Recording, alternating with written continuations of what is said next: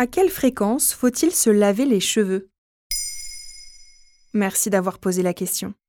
Selon une étude de l'IFOP intitulée Les Français sont-ils vraiment propres et réalisée en 2020, 3 hommes sur 10 se lavent les cheveux tous les jours et pour les femmes, la norme est plutôt de 2 à 3 fois par semaine. Globalement, 96% des Français le font au moins une fois par semaine. Difficile de trouver la fréquence adéquate. Bien souvent, on se retrouve embêté à ne pas savoir quoi faire face à nos tignasses qui regressent rapidement ou aux pellicules qui réapparaissent.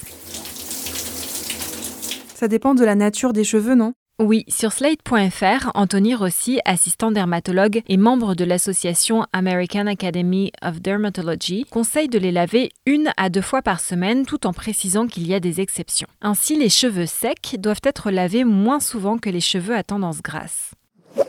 En fait, les shampoings captent les impuretés, la transpiration, les poussières, la pollution, mais aussi les huiles dont le sébum, qui est le film lipidique sécrété par les glandes sébacées qui hydratent et protègent les cheveux. En lavant trop fréquemment nos chevelures, on risque alors de les décaper et de les assécher. Tôt ou tard, la vie se chargera de leur couper les cheveux.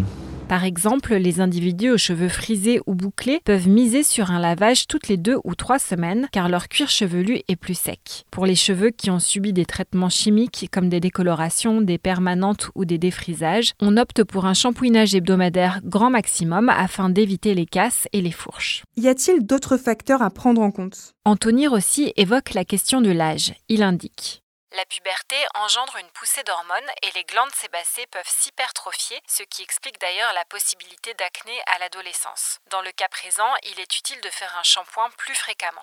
À noter que la production de sébum diminue en vieillissant. Autre point important, se peigner chaque jour ou masser son cuir chevelu permet de décoller les cellules mortes fixées sur la peau. On peut éventuellement se brosser les cheveux juste avant de les laver afin de retirer une partie des impuretés. Est-ce conseillé de faire deux shampoings d'affilée? Non, non, ça risque de finir par décaper le cuir chevelu et abîmer le cheveu. Concernant le shampouinage, inutile de frotter, de légers mouvements en cercle suffisent. Le mieux est d'utiliser une eau tiède, non pas chaude qui viendrait ramollir les cheveux, et pourquoi pas de rincer à l'eau froide pour refermer les écailles des cheveux. S'ils restent gras après le lavage, c'est soit qu'ils ne sont pas bien rincés, soit que tes produits de soins, notamment les après-shampoings, sont trop riches et plutôt adaptés aux cheveux épais, bouclés, crépus ou frisés, soit encore que tu as utilisé une trop grosse quantité de produits. Les soins après shampoing sont à privilégier sur les pointes ou sur l'ensemble de la chevelure, mais dans ce cas, ce sera seulement en fine couche. Des cheveux particulièrement gras ou sujets aux pellicules peuvent résulter de produits non adaptés. Une visite chez un dermatologue peut s'avérer utile pour des conseils sur mesure.